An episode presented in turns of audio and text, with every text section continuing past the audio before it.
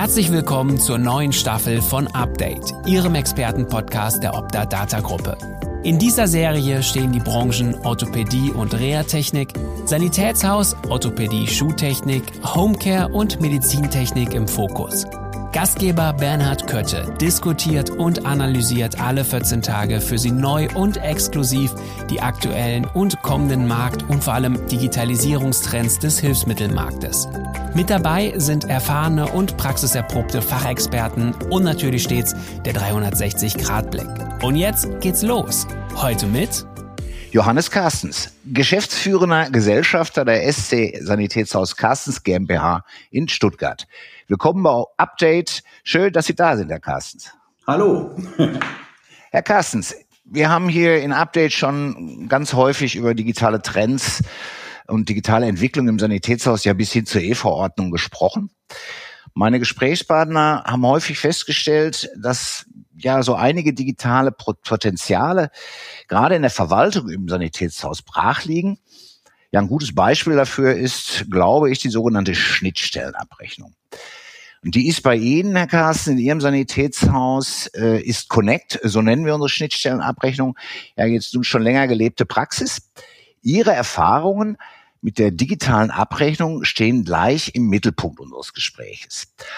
Aber bevor wir ans Fachliche kommen, das machen wir ja immer so. Darf ich Sie bitten, sich und Ihre Firma kurz vorzustellen? Ja, das mache ich gerne. Mein Name ist Johannes Carstens, ich bin 59 Jahre alt und seit dem 1.10.90 mit der Firma SC Carstens in Stuttgart selbstständig. Unser Unternehmen versteht sich als Vollsortimenter in den Bereichen Orthopädie, Sanitätshaus, Homecare und Reha. Wir sind aktuell circa 135 Mitarbeiter und arbeiten kontinuierlich an Verbesserungen und Service und den dazugehörigen Abläufen. Ja, das ergibt sich ja wahrscheinlich zwangsläufig die Prozesse äh, durch, durch eine bestimmte Größe, äh, die Sie ja erreicht haben mit 135 Mitarbeitern, dass man die Prozesse regelmäßig auf den Prüfstand stellt. Aber ja, gleich mehr dazu. Ähm, gerne erfahre ich an dieser Stelle auch immer noch ein paar persönliche Details, wenn Sie mögen.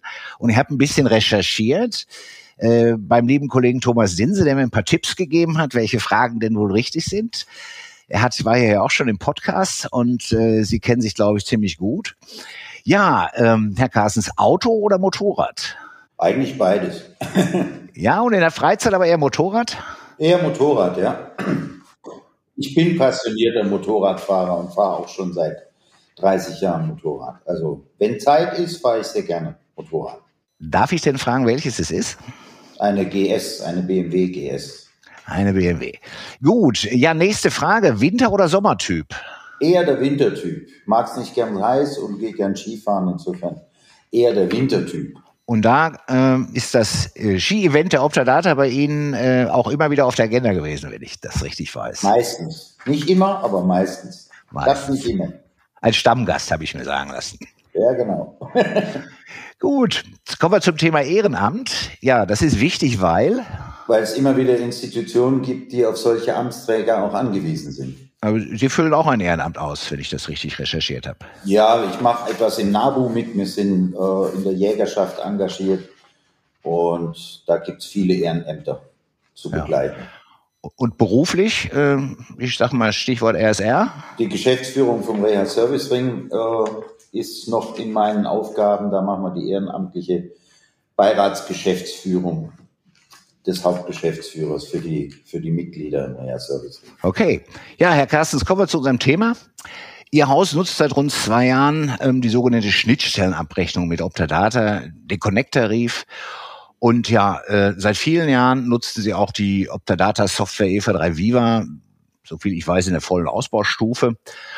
Und wenn ich mich auch noch richtig erinnere, äh, ist gefühlt schon zehn Jahre her, haben Sie so erste Schritte in Richtung digitale Abrechnung mit uns gemacht und getestet und sich, sind quasi ein, ein Pionier auf diesem Gebiet. An diesem Thema arbeiten wir schon lange zusammen mit, mit Optadata und haben auch das, äh, digital, die, die Art der digitalen Abrechnung im Innovationskreis auch mit Optadata äh, weiter vorangetrieben und haben viel Lehrgeld bezahlt, weil am Ende des Tages ist es eben sehr schwierig, Rezepte so zu erfassen, dass sie nachher digital auch sauber abzurechnen sind. Speziell 302 und Paragraph 300 Abrechnungen sind doch relativ aufwendig und viele Sanitätshäuser wussten bis dato nicht so genau, was alles so eine Abrechnungsgesellschaft im Hintergrund eben dann doch noch abpuffert, dass es am Ende zu einer erfolgreichen Abrechnung kommt.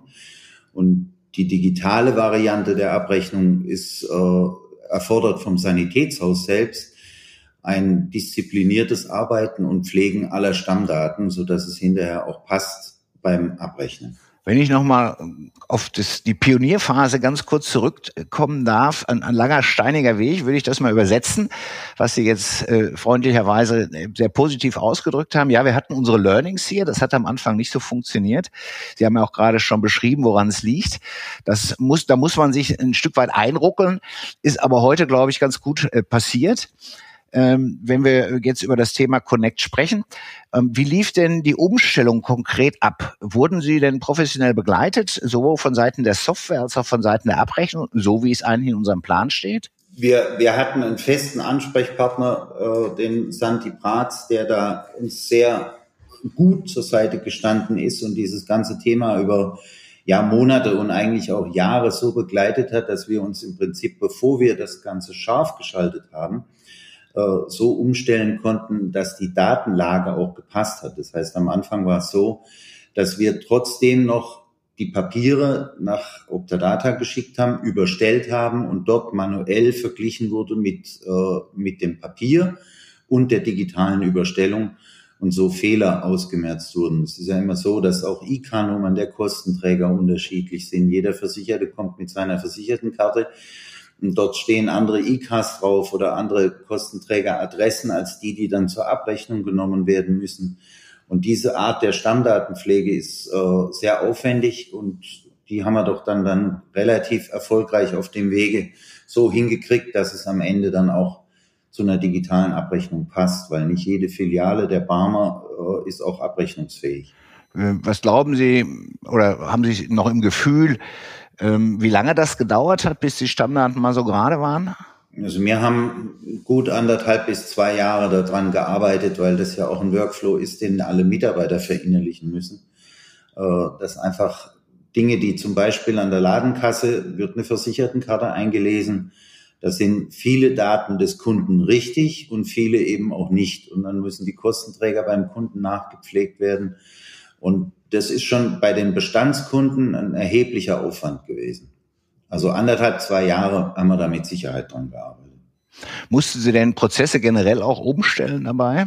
Ja, Prozesse nicht direkt, weil wir haben ja mit der, mit der Viva schon vorher gearbeitet, nur eben das Achten auf die richtigen Stammdaten, das war äh, die größte Herausforderung, weil das war vorher nie gefragt. Wir haben einfach IK des Kostenträgers war egal waren verschiedene Punkte waren einfach nicht wichtig. Wenn man die Abrechnung abgibt, wird das ja von der ODA oder von der Abrechnungsgesellschaft, die das dann eben macht, in den richtigen Kanal getan und das war dann unsere Aufgabe. Würden Sie denn sagen, dass sich auch ja, war ja jetzt ein etwas längerer Weg, dass sich am Ende auch die Abrechnungsqualität tatsächlich verbessert hat?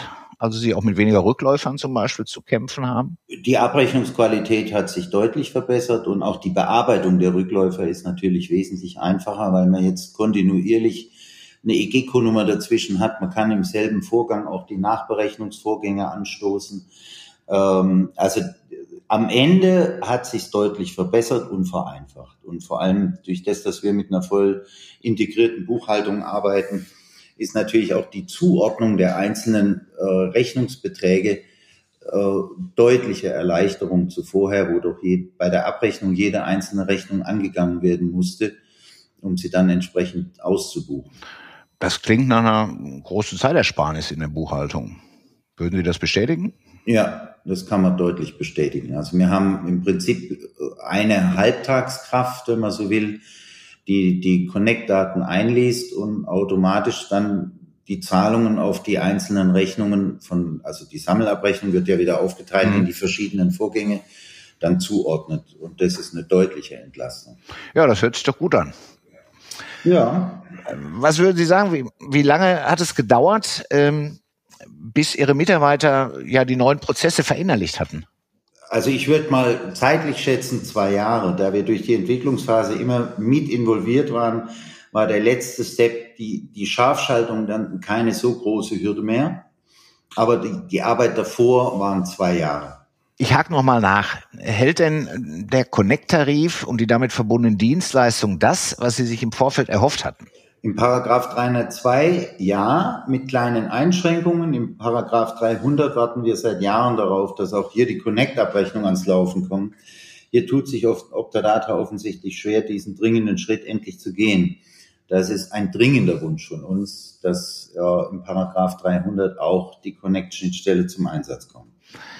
Das kann ich gut nachvollziehen. Wir geben viele Connect-Seminare, habe ich mit unserem Connect-Experten Kevin Tentoff, war auch schon mal Gast hier äh, in unserem Podcast, ähm, gegeben. Und die Frage nach dem Paragraph 300, warum das denn nicht geht, ja, den Wunsch äußern Sie ja auch gerade, ja, die äh, beantwortet immer er immer, ähm, dass es bald geht. Ja, das ist jetzt erstmal unbefriedigend, aber äh, wir haben das ehrlich gesagt nicht wirklich in der Hand, denn äh, das liegt am Prozess der Abrechnung mit dem Paragraphen 300 und und dem Prozess, den wir eben mit dem Connect-Tarif gestaltet haben. Also im Paragraph 300 ähm, ist es noch so, dass heute häufig ähm, ja, die, die mit Sammelrechnung oder das mit Sammelrechnung gearbeitet wird, während wir, wie Sie ja gerade gesagt haben, im, im 302 die Zahldaten auf Vorgangsebene zurücksenden. Und das kann man natürlich mit der Sammelrechnung, wenn die, die Informationen als Sammelrechnung kommen, nicht. Und oftmals gehen die Abrechnungsinformationen, äh, was den Paragraph 300 angeht, auch nicht zu uns, sondern erst zum Kunden. Aber, also so sagt der Kevin Tentoff das immer und äh, ich weiß das auch, dass es, dass da wirklich äh, Licht am, am Horizont ist. Ähm, wir äh, rechnen damit, dass im ersten Halbjahr 22 entsprechende Änderungen bei den Vorgaben zur Abrechnung nach Paragraph 300 gemacht werden. Ja, und dann äh, haben wir natürlich auch äh, natürlich das auf dem Plan, auch den 300 über Connect abzubilden. Wir hoffen, dass dass die Vorschriften entsprechend dann ähm, ja dem, dem Prozess auch unterstützen, dass wir einen ganz sauberen digitalen Prozess haben drücken wir uns mal gegenseitig die Daumen. Sie sagen, das ist ganz wichtig. Ja, für uns ist es auch wichtig, weil die Akzeptanz äh, des Produktes dann natürlich auch entsprechend steigt.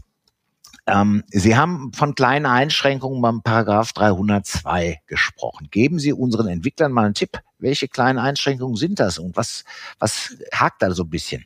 Ja, es hakt mitunter daran, dass zum Beispiel Datensätze angeblich nicht angekommen sind, die aber nachweislich angekommen sind. Ich vermute einfach mal, dass auch bei der automatischen Einscannerei äh, mitunter einfach Menschen davor stehen, die dann Fehler machen oder Papiere nicht beieinander lassen oder so in der Richtung kommt schon das eine oder andere Ding als Rückläufer, wo man denkt, wieso ist es jetzt wieder hier? Es ist übertragen, man konnte sogar nachweisen und trotzdem kam es dann angeblich im mhm. Datensatz nicht an. Aber das sind relativ wenige Punkte, aber ja, es ist eben nicht 100 Prozent reibungslos, aber sagen wir mal 95 Prozent funktioniert gut. Also das klingt jetzt nicht nach einem Strukturproblem oder einem Programmproblem, sondern das, das ist das, was eben passiert, wo Menschen Menschliche arbeiten, passieren Fehler. Fehler. Ja. Ja, ja. Genau. Okay. Ähm, ich wir haben gerade schon mal darüber gesprochen, die Abrechnungsqualität hat sich verbessert, Ressourcen konnten Sie auch einsparen. Ähm, wenn ich jetzt ganz konkret frage, hoffe ich auf eine Antwort, hat sich die Umstellung Ihrer Meinung nach auch gerechnet, also kaufmännisch gerechnet? Ja, im Zuge der, der Stelleneinsparung, was jetzt das Thema Buchhaltung anbelangt und der Nachbearbeitung auf jeden Fall. Weil jetzt ist es so, dass die Rückläufer äh, in der normalen Abrechnungsabteilung und von der KV-Abteilung mitbearbeitet werden.